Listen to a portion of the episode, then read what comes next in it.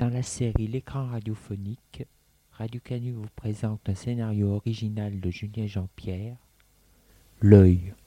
Production, mise en scène, Julien Jean-Pierre. Enregistrement, CVRP.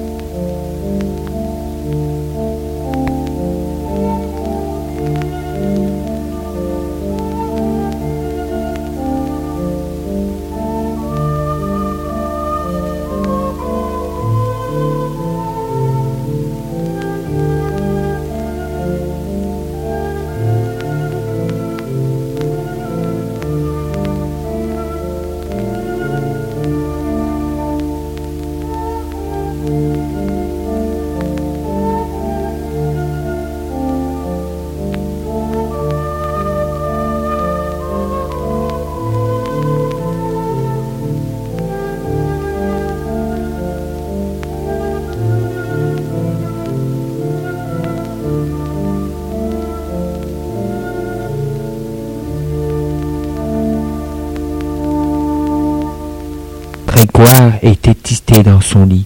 Il n'arrive pas à dormir. C'est toujours la même chose la veille d'un voyage. Il ne peut dormir. Demain matin, il part avec sa famille à Saint-Malo en Bretagne. Ouf L'école est finie et c'est tant mieux. Cette année, ça a été une véritable catastrophe. Il ne va pas redoubler, mais c'est juste. Dans un lit jumeau dort son frère Richard, qui est tout le contraire de lui. Il est bon élève, doux. L'on ne dirait pas qu'ils sont deux frères jumeaux, pas de la même poche, mais tout de même jumeaux. Ils ne se ressemblent en rien, sauf au physique.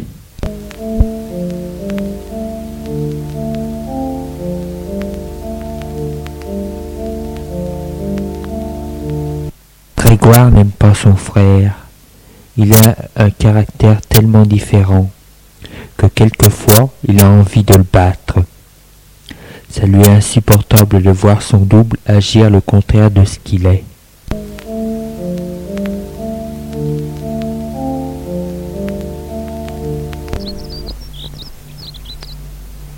Il est sept heures. Charlotte la mère s'est réveillée. Elle doit tout préparer pour le départ. Fermer les valises, préparer les jumeaux, faire le petit déjeuner et finir de mettre en ordre la maison. Son mari, Guillaume, dort encore. Elle se lève sans le réveiller. Elle va dans la cuisine et trouve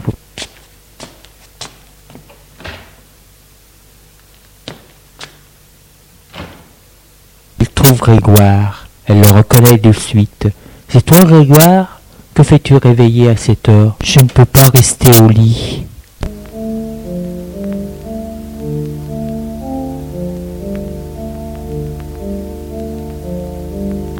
Guillaume se réveille. Il est heureux de pouvoir partir en vacances. Cette année a été dure pour lui. Il s'est mis à son compte. Il a une petite entreprise d'imprimerie. Sa femme l'aide en étant secrétaire.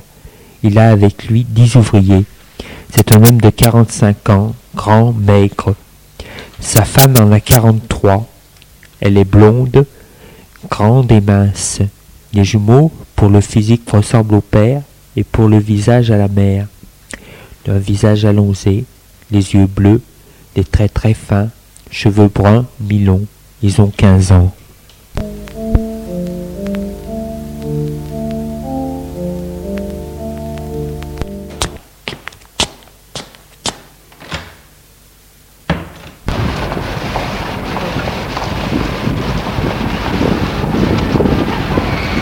Le père est sorti de l'appartement. Ils habitent un immeuble derrière les voûtes de Perrache. Il va voir la voiture qui est garée près du trottoir. C'est une Peugeot 405 beige.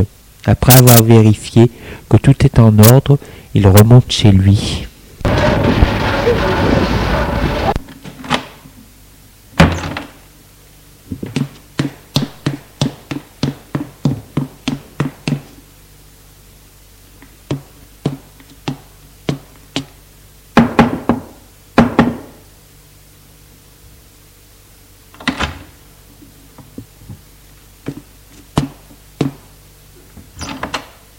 Trouve ses enfants qui sont dans la cuisine, qui prennent leur petit déjeuner.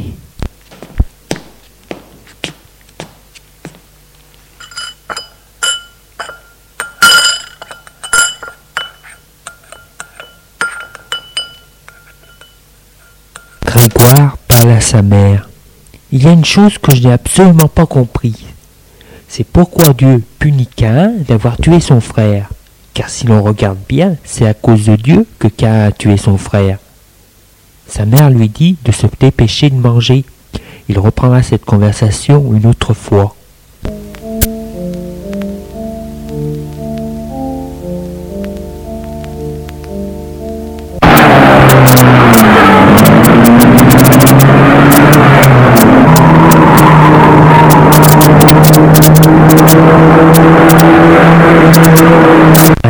9 heures, ils sont partis. Le trajet se déroule sans histoire. À mi-parcours, ils se sont arrêtés dans une auberge pour se restaurer et se reposer.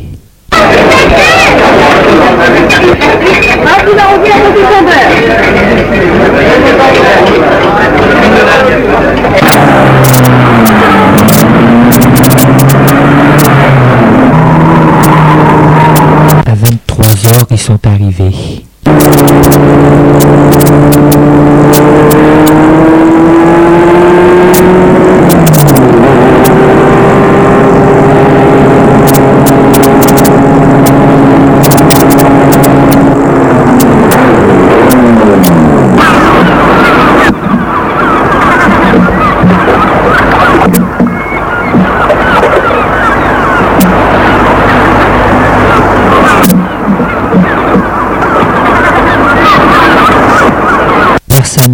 Guillaume a hérité d'une petite maison de pêcheur qui était à son grand-père.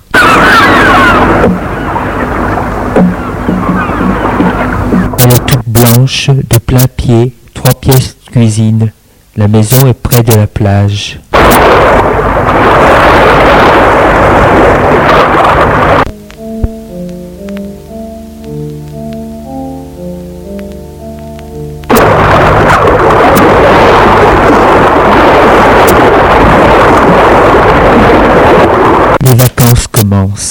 Les parents passent leur journée allongée près de la maison.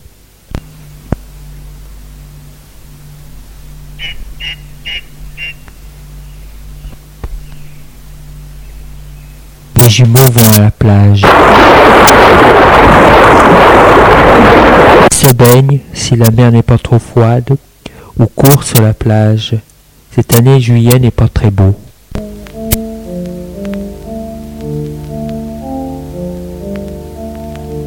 Un jour, Grégoire et Richard décident de faire un tour en mer sur une barque.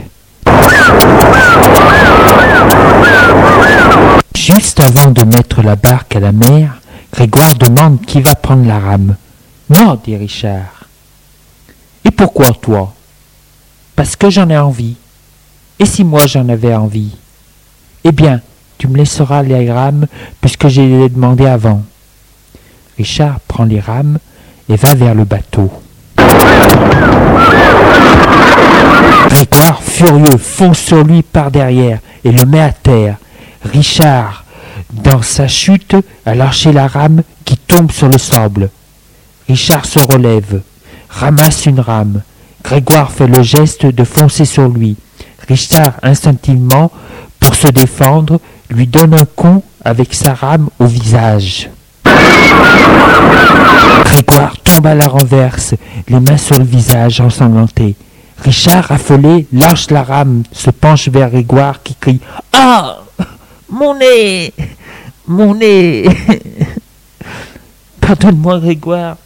Tu souffres beaucoup C'est ton nez Il lui enlève les mains du visage et voit que son nez est rouge et semble tordu. Je vais te porter jusqu'à la maison, Grégoire. Tu vas voir, je vais te porter jusqu'à la maison.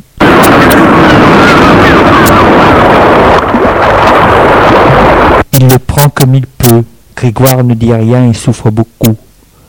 Le temps a changé, il commence à pleuvoir.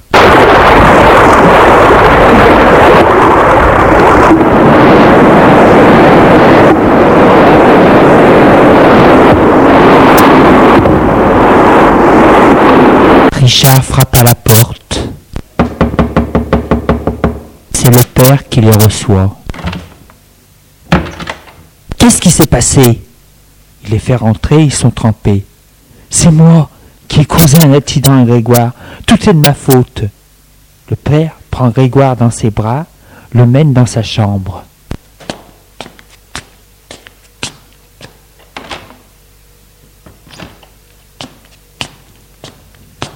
Il le loge sur son lit. Grégoire ne dit rien. Il souffre trop. Il a mal à la tête. Le père se penche sur lui, examine le visage. Ce n'est rien, Grégoire. Ce n'est rien. Richard, va me chercher de l'eau tiède, un gant, une serviette et de l'alcool. Pendant ce temps, moi, je vais téléphoner au médecin. Il va téléphoner.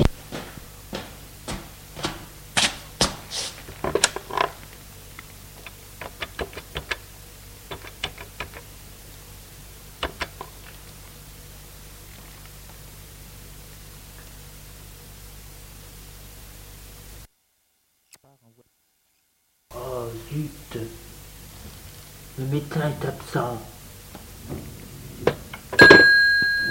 Il décide de mener Grégoire en voiture à l'hôpital une fois qu'il lui fait sa toilette. Il le porte en voiture.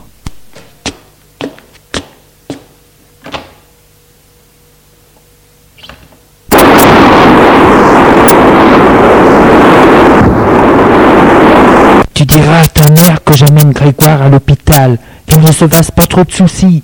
Mais que s'est-il passé Nous sommes disputés et battus. C'est toi qui as mis ton frère dans cet état-là Oui, père. Il voulait me sauter dessus. J'avais une rame, alors instinctivement j'ai tapé avec. Nous reparlerons de ceci plus tard. Le père part.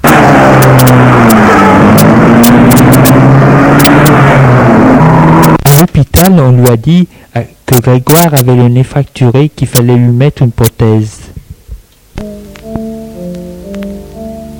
À son retour, le père retrouve son fils et sa mère au salon.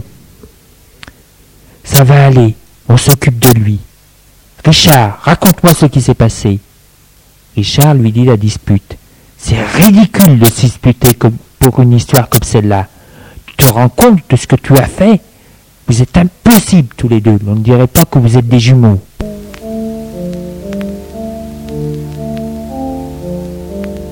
Après une semaine, Grégoire va mieux. Il a été opéré, sa famille est venue le voir tous les jours. Richard lui a demandé pardon, il n'a pas répondu.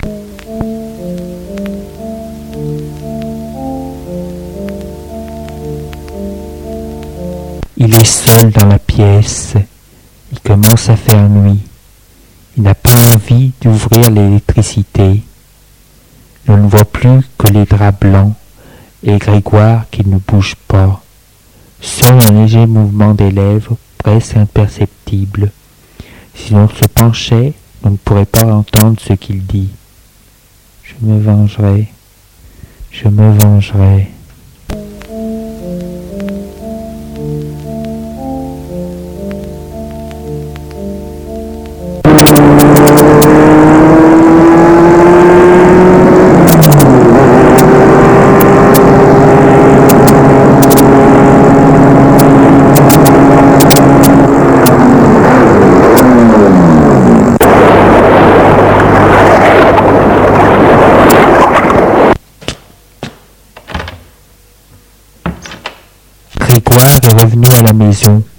Il est définitivement guéri.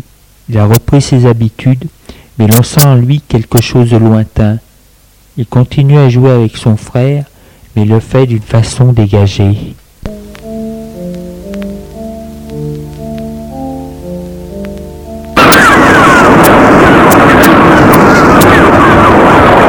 Un jour, sur la plage, il voit une jeune fille qui ramasse des coquillages. Elle semble avoir l'orage. Elle est pieds nus, une petite robe à pois blanc et bleu, un chapeau de paille et des cheveux longs blonds. Elle voit qu'il l'observe. Elle leur fait signe de venir. Bonjour, je m'appelle Abalbella. Et vous? Moi c'est Grégoire et mon frère c'est Richard. Vous êtes jumeaux? Oui. Elle ramasse un coquillage. Vous êtes en vacances ici?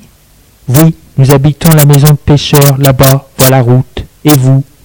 Moi, je suis du pays. J'habite avec mon grand-père dans cette cabane de pêcheur, là-bas, que vous voyez.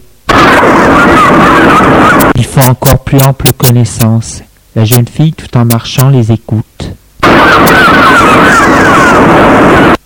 Richard lui tient son seau. Richard trouve la jeune fille très belle. Grégoire s'est rendu compte de son trouble. Lui aussi trouve l'Annabella séduisante. Sans s'en rendre compte, ils sont arrivés près de la maison du grand-père d'Annabella. C'est une maison de pêcheurs toute simple, mais qui semble plus délabrée que celle où habitent les jumeaux. Petit chien à un poil blanc vient à leur rencontre en aboyant. Annabella le caresse et le porte dans ses bras. Bonjour Museau, comment vas-tu? Elle regarde les garçons et leur dit Puisque nous sommes arrivés jusqu'ici, je veux vous inviter à boire du cidre. Jumeau hésite. Allez, venez.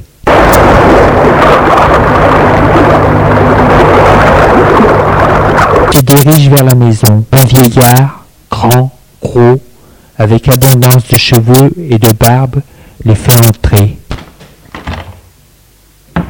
Grand-père, je te présente Richard et Grégoire. Est-ce que tu peux nous offrir du cidre? Je vous en prie, messieurs, entrez. Il les guide dans une pièce sombre où se trouve une grande bibliothèque murale, un bureau vers la fenêtre, avec une chaise en paille. De l'autre côté de la pièce se trouve une table de salle à manger en gros chêne. La jeune fille les fait tous s'asseoir autour de la table. Grand-père va chercher des verres et du cidre.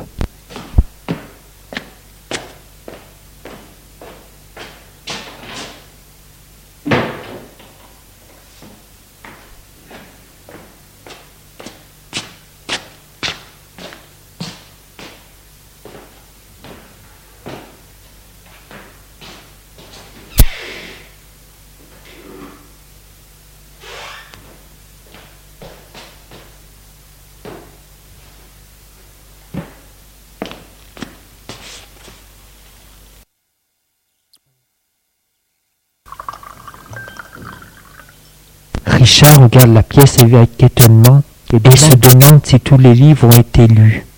Regardez mes livres, jeune homme.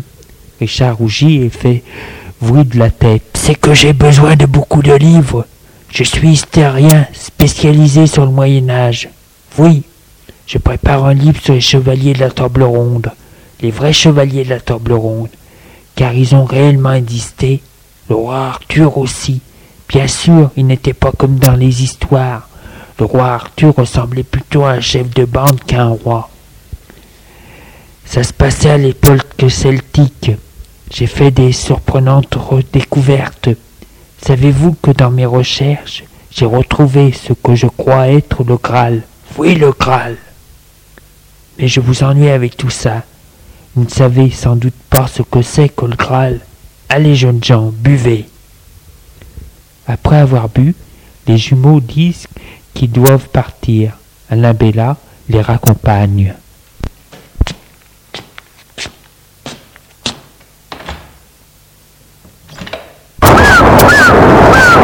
Ne faites pas attention à mon grand-père.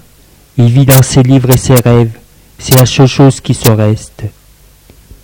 Ils marchent un moment ensemble, puis ils se quittent.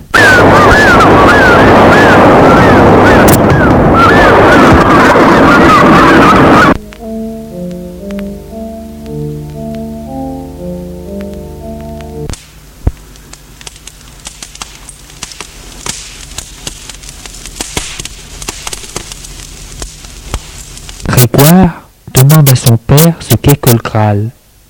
Le Graal était à l'origine un chaudron magique d'où il y avait dedans constamment de la nourriture. C'était une légende celtique. Mais un jour, Chrétien de Troyes, notre premier écrivain en langue française, a écrit une histoire, Perceval le Gallois, ou le roman du Saint Graal, où l'on voit une scène dans le château d'un roi que l'on appelle pêcheur, et dans cette scène est présenté d'une façon cérémonieuse un Graal. Chrétien de Troyes ne nous décrit pas comment est fait l'objet et la cérémonie est assez trouble. Je ne voulais pas vous raconter les détails de l'histoire ni de la cérémonie. Le roman du Graal n'a pu être fini par Chrétien de Troyes et il est continué par un autre auteur. Le livre est apprécié et l'idée du Graal est reprise par de nombreux auteurs. Comme Chrétien de Troyes avait été assez ambigu en représentant la scène et en décrivant pas le Graal, au fur et à mesure des auteurs, le Graal et la scène du Graal deviennent chrétiennes. Le Graal se transforme en calice, la scène en une sorte de sainte scène ou messe.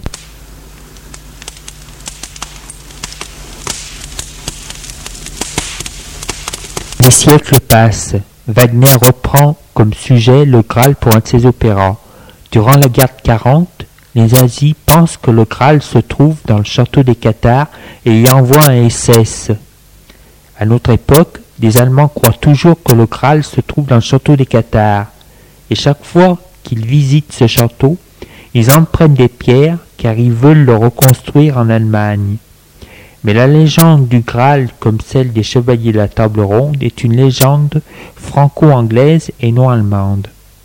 Voilà en gros tu sais à peu près tout sur cette légende. Quant à ton vieux qui croit avoir le Graal, c'est encore un illuminé.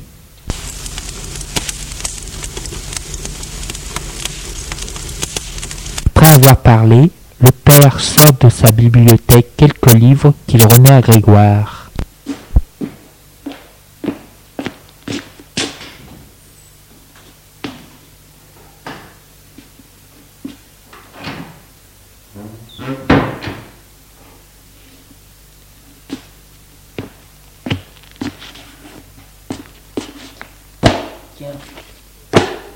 Voilà quelques romans qui comptent cette légende. Tu verras qu'il n'y a rien d'extraordinaire là-dedans, et même quelquefois, c'est un peu ridicule.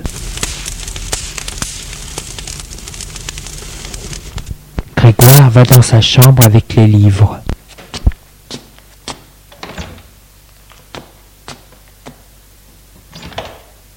Son frère est déjà couché. Qu'est-ce que ces livres?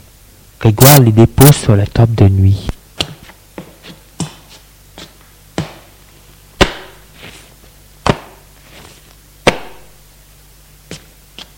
Ce sont des romans que Père m'a prêtés. Ce sont des romans qui ont comme sujet le Graal.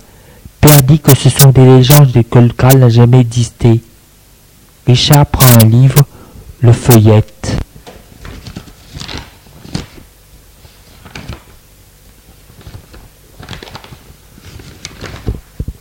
Et il dit Tu sais, on dit toujours que ce sont des légendes, tant qu'on n'a pas trouvé la chose.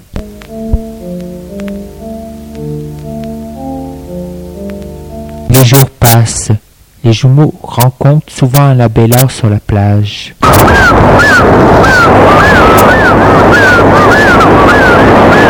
Ils se baignent ensemble et marchent sur la plage.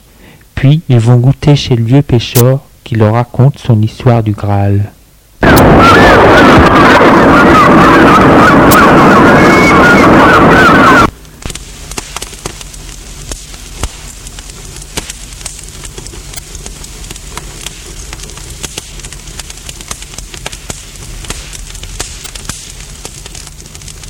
Jour, Grégoire lui dit Mon père m'a dit que cette histoire n'était qu'une légende, qu'il n'y avait pas de Graal.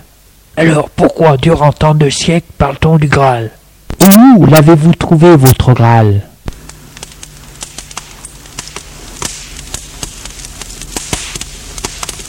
À l'endroit où il y était, dans le château du roi pêcheur, car j'ai retrouvé l'endroit où se trouvait le château du roi pêcheur. C'était devenu une et cet abbaye gardait précieusement les écrits primitifs des chevaliers de la table ronde et la tombe du roi Arthur. C'est en dessous de l'abbaye que j'ai retrouvé les ruines du château du roi pêcheur et le Graal qui était resté intact. Je ne sais pourquoi quelque chose me disait qu'il fallait que je cherche dans cet endroit-là. Et qui vous dit que c'est le Graal que vous avez trouvé? Je le sais.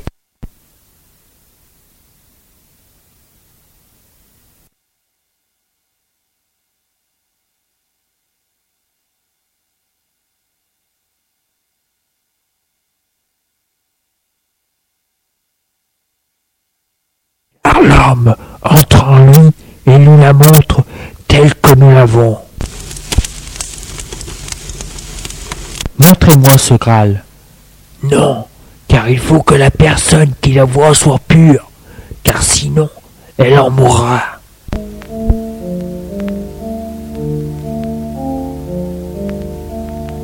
Dans ce qu'avait dit le vieux, il y avait quelque chose de tellement sincère que Grégoire se mit à croire qu'il avait le Graal. Mais comment faire pour l'avoir? Il se dit qu'avec le vieux c'était impossible. Il était tellement borné. Mais avec Annabella, elle doit bien savoir, elle, où il se trouve cet objet. Il décide de lui faire la cour.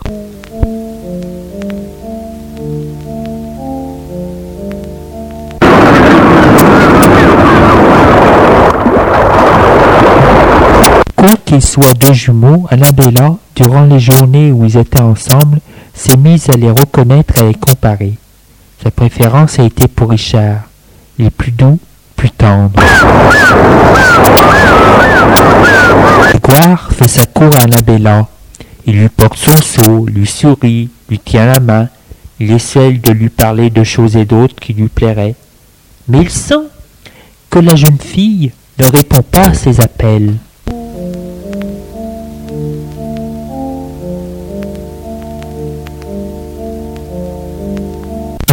Qu'il rentre dans sa chambre pour se coucher, Richard n'y est pas. Il se trouve dans la salle de bain. Se trouve, sur la table de nuit de Richard, une lettre ouverte.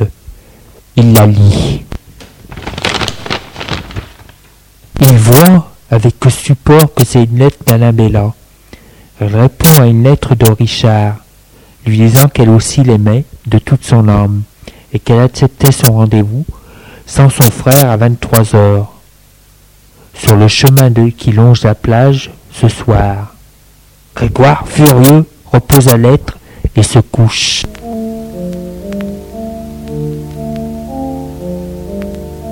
Son frère rentre.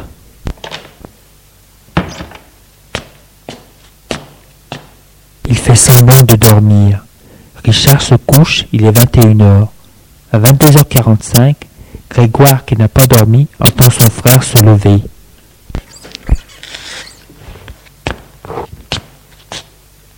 S'habiller et sortir.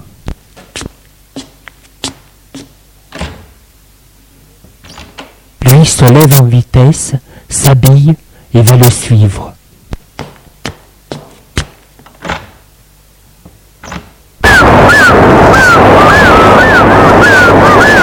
Suit le chemin qui longe la plage.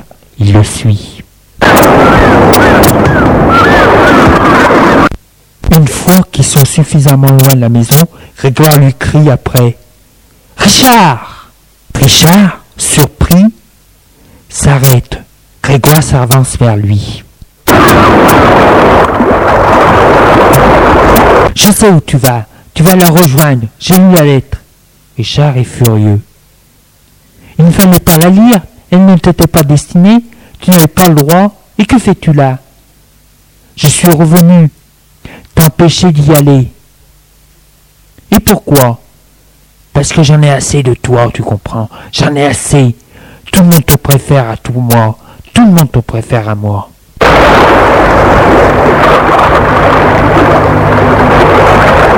Le temps change. La mer devient houleuse.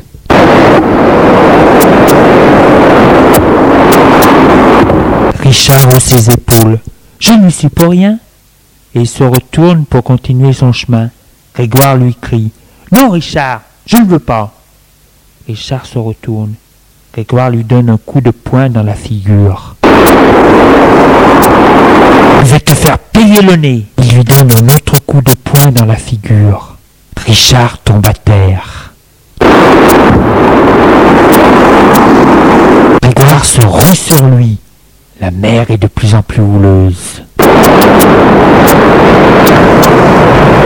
Richard est à terre. Grégoire est sur lui. Il cogne, cogne, cogne, cogne.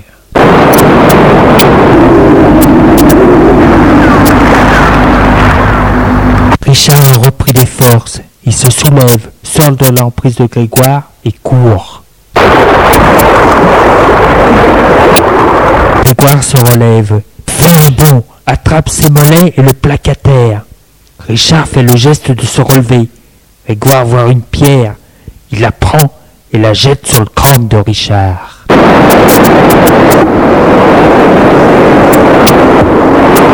La mer est toujours rouleuse. Sur le chemin, Richard est allongé, face au sable, le crâne fracassé, le sang coule de ses oreilles et d'un trou à la tête. Il ne bouge pas. Au loin, Grégoire est avec Annabella. Il se fait passer pour son frère. Annabella, je t'aime. Moi aussi, Richard.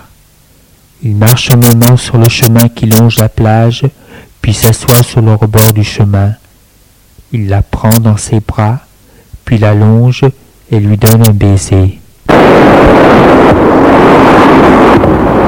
C'est le premier baiser qu'Annabella a reçu, et lui, c'est le premier baiser qu'il a donné. Il a mis sa tête sur sa poitrine, il lui a pris la main. La mer est toujours rouleuse.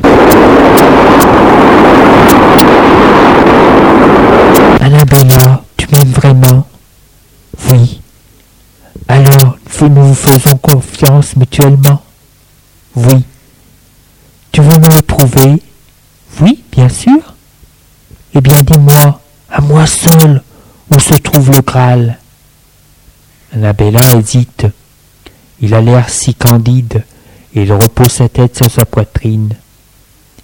Il se trouve dans le bureau de mon oncle, dans un coffret en bois. Il lui donne un baiser.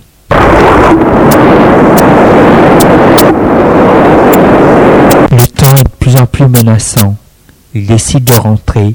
Ils se disent au revoir et partent chacun de leur côté. Grégoire court. Il a pris un raccourci pour aller avant elle chez le vieux.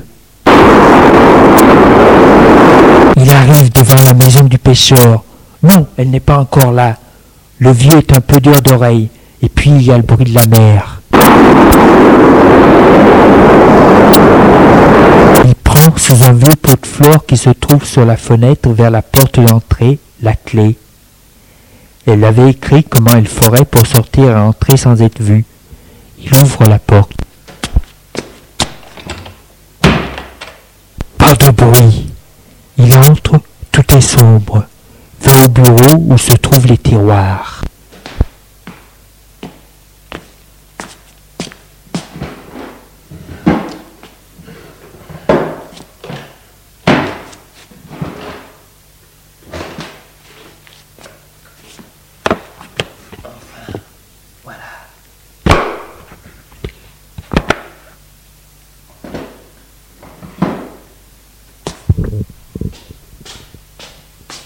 Le Il le prend, sort et ferme la porte à clé.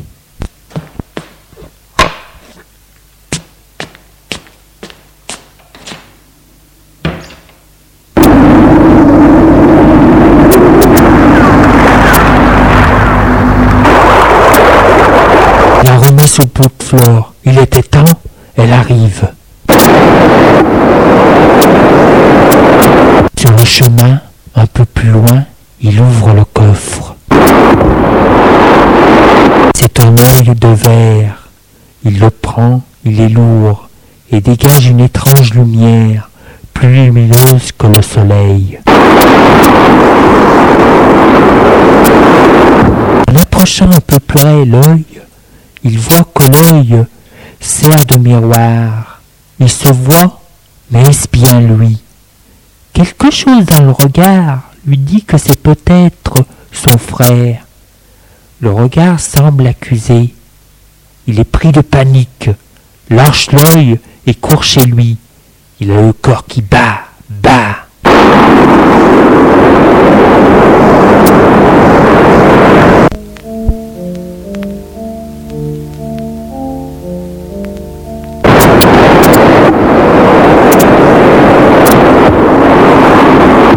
Oui, je l'ai tué. Oui, je l'ai tué. Oui, je suis un assassin. Je suis un assassin. Est toujours aussi fort. Il arrive à la maison de ses parents tout essoufflé. Il ouvre la porte.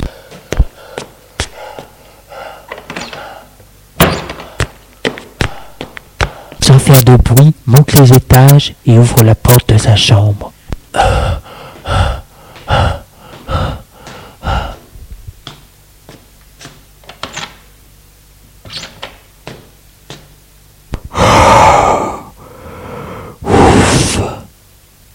Il est en sueur et tremblant. Il regarde sa chambre vide et les deux lits. Son frère ne viendra plus. Tu es un assassin. Il regarde encore la pièce et tout à coup, il voit la glace de l'armoire qui lui donne son reflet. Il s'avance près de la glace. Tout doucement, met la main sur la glace. La glace reflète exactement les mêmes gestes que lui, mais il voit le visage, un regard qui semble accuser. Cette expression est si forte qu'il n'ose plus regarder la glace.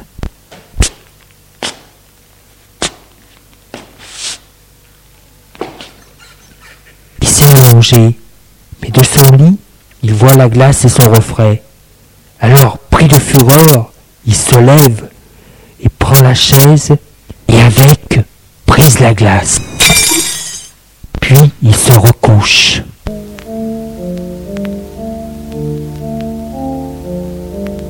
Mais au bout d'un quart d'heure, il se lève. Il n'y a pas de rideau à la fenêtre, ils ont été lavés. Les volets n'ont pas été fermés. Il fait nuit, la chambre est éclairée.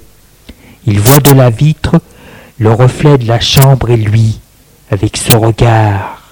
Alors, pris de fureur, se lance contre la vitre. Elle se brise et part avec.